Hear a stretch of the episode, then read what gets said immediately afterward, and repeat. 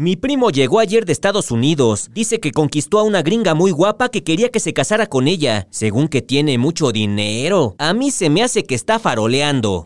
¿Sabes de dónde viene?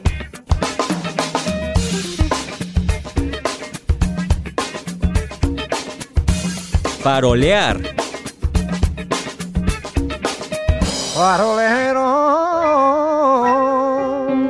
¿De dónde viene? Farolear es una palabra que utilizamos cuando una persona está presumiendo, fanfarroneando o se da mucha importancia. Sí, todos conocemos a alguien así, pero ¿de dónde viene? Viajemos a la época porfirista.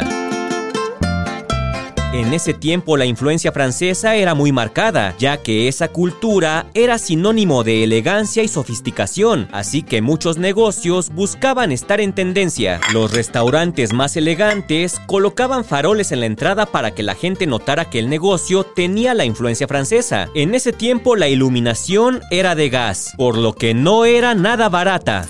Así que los lugares que contaban con estos faroles demostraban sofisticación y elegancia. A partir de ahí, cualquier persona que busca impresionar a la gente se le dice que está faroleando. ¿De dónde viene? Un podcast de El Universal. Bájale, bájale, ya deja de farolear. Como dice el dicho, farol de la calle, oscuridad de tu casa, mano.